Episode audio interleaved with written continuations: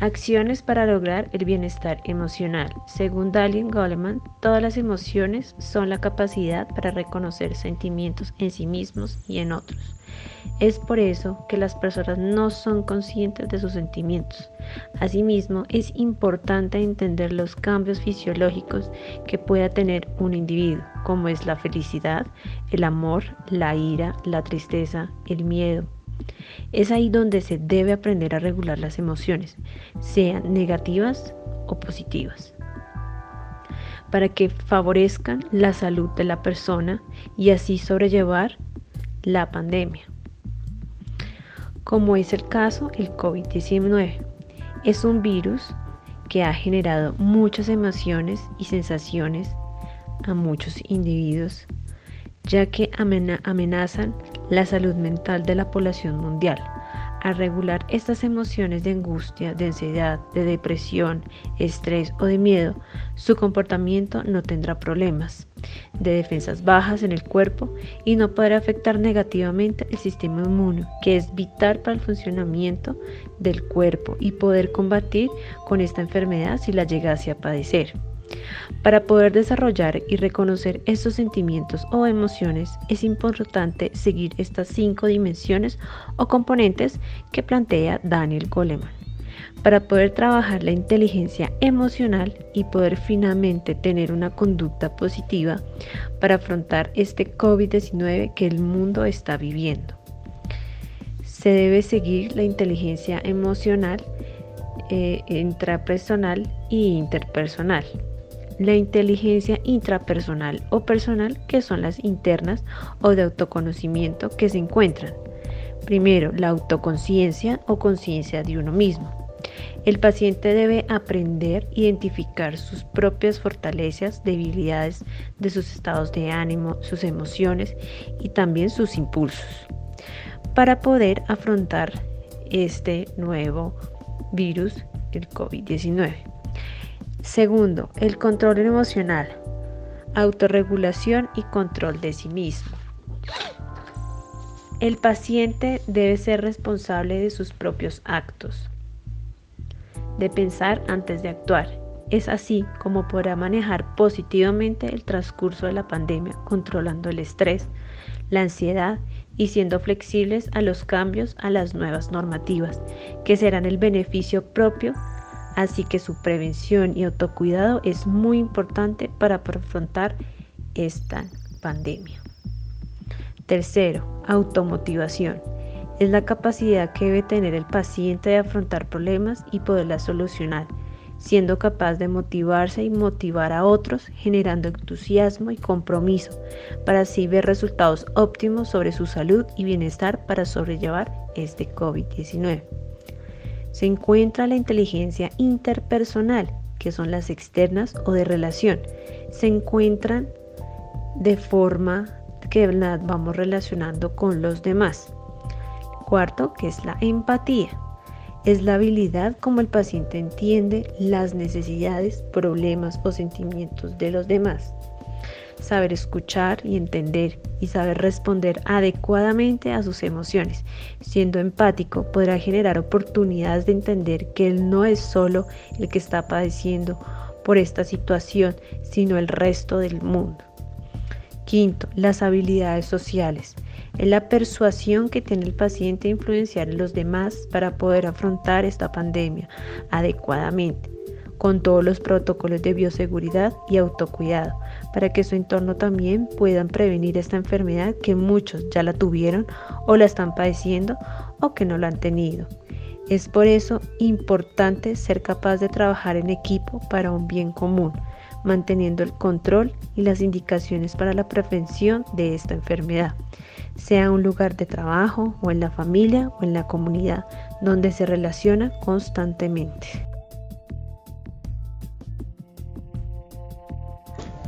Pautas para estimular las funciones cerebrales superiores que puedan verse afectadas en cada enfermedad. Atención. Atención significa dejar ciertas cosas para tratar efectivamente otras.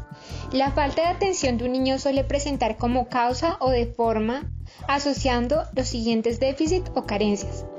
Carencia en la percepción visual, carencia de la percepción auditiva, carencia de orden psicomotor o carencia de orden neurológico. Trastornos de carácter efectivo, por tanto, se puede considerar que los problemas de atención son esencialmente resultados de alteraciones de dos tipos de elementos. Factores, elementos de carácter perceptivo o elementos de carácter afectivo volitivo. Pautas para trabajar en la atención. Claridad. Debemos de realizar una correcta explicación de las tareas o actividades que vamos a realizar. Lenguaje concreto, preciso, con pocas palabras cuando lo expliquemos al adulto. Trabajo estructurado y dividido en pequeños objetivos que se van a ir consiguiendo poco a poco.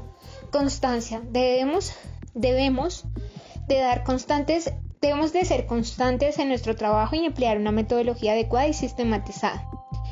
Es importante no facilitar en exceso la actividad o la tarea.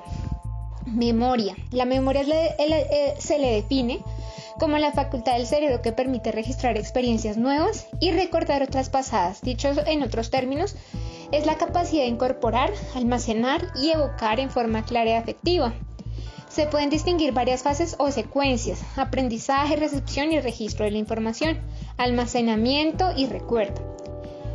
Eh, el neurocientífico Larry Katz, autor del libro Mantenga vivo su cerebro, quien creó la llamada gimnasia neuróbica, es decir, una rutina de ejercicios especiales para el cerebro, y también el neurólogo Iván Okamoto considera que puede contribuir en la prevención y avance de esta enfermedad a través de la difusión e implementación de las siguientes pautas para estimular la memoria. desarrollar ejercicios relacionados con la emoción, o sea, con, con los recuerdos, construir listas de palabras que permitan realizar ensayos, leer artículos de revistas o periódicos y realizar pausas. Intelectuales superiores. Planificación, capacidad de abstracción, resolución de problemas, capacidad ubicativa, aptitudes secuenciales, flexibilidad mental y estructura de personalidad. Lenguaje. Surge de un proceso evolutivo que descansa en un conjunto de modificaciones morfológicas y funcionales de la especie. Si bien la gramática estudia el lenguaje, la semántica el significado de las palabras, la sintaxis su combinación. Ejercitar los órganos que intervienen en la fonación, apelar a instrucciones y al habla paralela, utilizar la expansión, marcar verbalmente los errores que el paciente comete con determinados fonemas, solicitando gestos, valoración de habilidad para manejar objetos, objetos conocidos. Praxias. Meter y sacar la lengua con la boca abierta, que es una de las pautas para las praxias. Realizar movimientos con la lengua de arriba abajo. Podemos también colocar los labios como si fuéramos a dar un beso y en posición de sonrisa con los labios juntos, alternamos los dos movimientos, esconder los labios apretándolos hacia adentro y sacarlos hacia afuera, toser de forma intencionada, realizar gárgaras sin agua en la garganta, abrir y cerrar la boca. La percepción. Una de las pautas de la percepción es la selección, la cantidad de estímulos a las que nos exponemos a diario sobrepasa nuestra capacidad. Por este motivo tenemos que filtrar y elegir qué información debemos percibir. Esta selección se lleva a cabo en función de nuestra atención, experiencias, necesidades y preferencias. Organización. Una vez sabemos que tenemos que percibir, tratamos de agrupar los estímulos para luego sea más sencillo darles un significado. En la percepción se da una sinergia ya que el conjunto percibido no se puede reducir a las características de los estímulos. Interpretación. Cuando ya hemos organizado los estímulos, seleccionamos, seleccionados le damos un significado completando la percepción de los mismos, una vez más la interpretación modulada por la experiencia y las expectativas de la persona. Funciones ejecutivas superiores. Gracias a la neuroplasticidad de tu cerebro o de nuestro cerebro, estos estímulos exteriores en forma de ejercicios modularán los procesos subyacentes a las funciones ejecutivas. La ciencia pues también ha demostrado que la experiencia del aprendizaje modifican y facilitan la aparición de nuevas conexiones neuronales, mejorando así nuestro desempeño cotidiano. Dividir la tarea en etapas nos ayudará a mejorar las funciones ejecutivas, manejar eficazmente el tiempo para mejorar pues, las funciones ejecutivas, practicar el entrenamiento en autoinstrucciones practicar deporte para mejorar, para también mejorar las funciones eh, ejecutivas, evitar y prevenir enfermedades, la importancia también de hacer listas para mejorar la capacidad de nuestro cerebro y asimismo fortalecer las funciones cerebrales superiores. Pautas para el afrontamiento de la enfermedad desde su condición de ser una enfermedad crónica. Podemos empezar por comprender que el desarrollo de la pandemia COVID-2019 nos cambió de una manera abrupta nuestro estilo de vida, generando altos niveles de ansiedad y depresión al tener que estar en nuestros hogares por tan prolongado tiempo. Para algunas personas, el temor de contagiarse es extremadamente alto, lo cual lo mantiene en un nivel de estrés constante. Por esto, queremos dar unas pautas que le ayudarán a mantener la calma durante el desarrollo de esta pandemia, ya que podríamos estar generando otro tipo de enfermedades por el estrés, la ansiedad, la depresión, entre otros. Primero, tener un buen nivel de información frente a la pandemia. Como lo hemos visto a lo largo del desarrollo de la pandemia, se han generado muchas noticias falsas y esto genera aún más estrés para las personas. Es por lo que mantenerse informado de una buena fuente es de suma importancia, donde no solo tendremos los datos más relevantes para prevenir el contagio, sino que también podemos saber cómo estamos físicamente para afrontar la situación en dado caso de que nos contagiemos. Segundo, mantener una relación sana con su núcleo familiar se ha convertido en algo crucial en estos tiempos de pandemia ya que nos hemos visto obligados a estar en nuestros hogares por largos periodos de tiempo. Sentir el apoyo familiar definitivamente le ayudará a bajar los niveles de estrés y ansiedad. Por otro lado, en caso de contagiarse y tener que estar aislado de su familia, no quiere decir que su familia no le siga brindando ese apoyo y esa empatía. Todo lo contrario, esto le ayudará en su proceso. Tercero, Mantener una gestión emocional adecuada es la clave en estos tiempos de pandemia, ya que al no tenerla nos puede llevar a tomar decisiones o actitudes erróneas que pueden afectarnos generando incluso otras enfermedades que no estén ligadas con el COVID-19. Cuarto, cuidarse a sí mismo es otro pilar importante en esta pandemia. Debemos mantener una sana alimentación acompañada de ejercicio, que sabemos que por el momento lo mejor es adecuar nuestros hogares para realizarlo. También descansar y divertirse es fundamental para mantenernos sanos y en caso de tener que enfrentarnos al contagio nos dará unas mejores defensas para combatirlo. Quinto, organice una rutina diaria de una manera acertada. Lo que más se ha visto durante esta pandemia es que nuestra rutina cambió en todo sentido y esto viene acompañado de cambios de horarios abruptos, por ejemplo, en las horas de sueño, de alimentación y de trabajo. Mantener una rutina estable le dará el tiempo necesario para la realización de cada actividad sin generar cambios fuertes en su día a día. Es importante que también tenga tiempo para realizar sus hobbies o pasatiempos. Estos le permitirán bajar los niveles de estrés y de ansiedad que se han generado.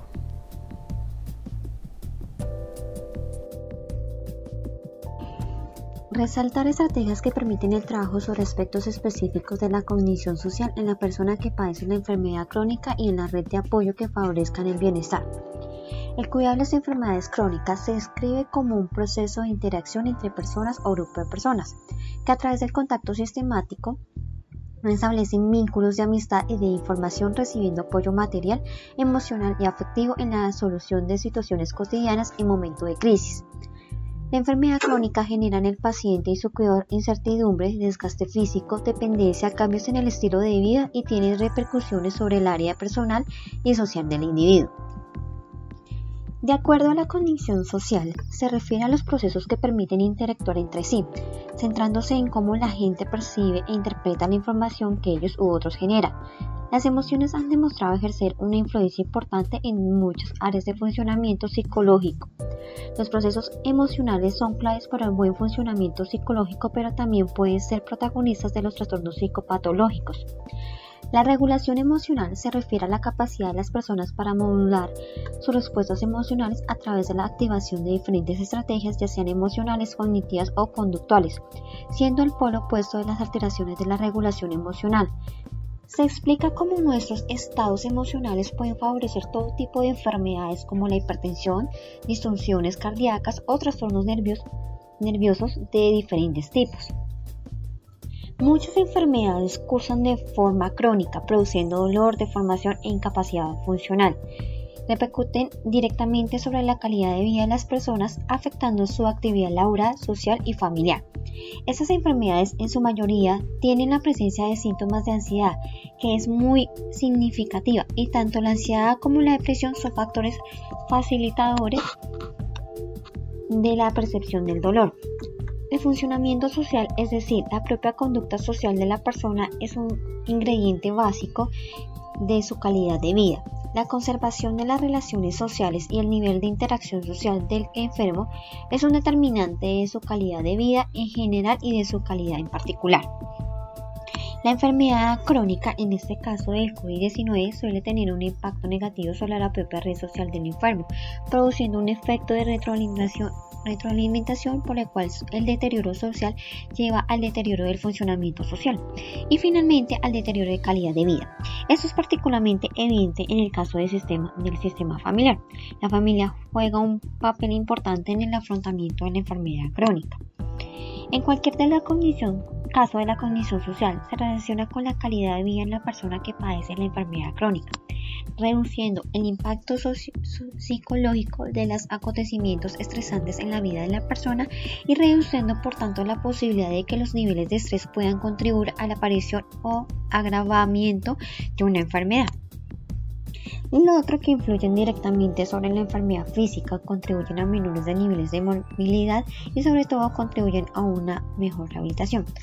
Las dos formas son importantes en el análisis de la relación del apoyo social en la calidad de vida en la enfermedad crónica.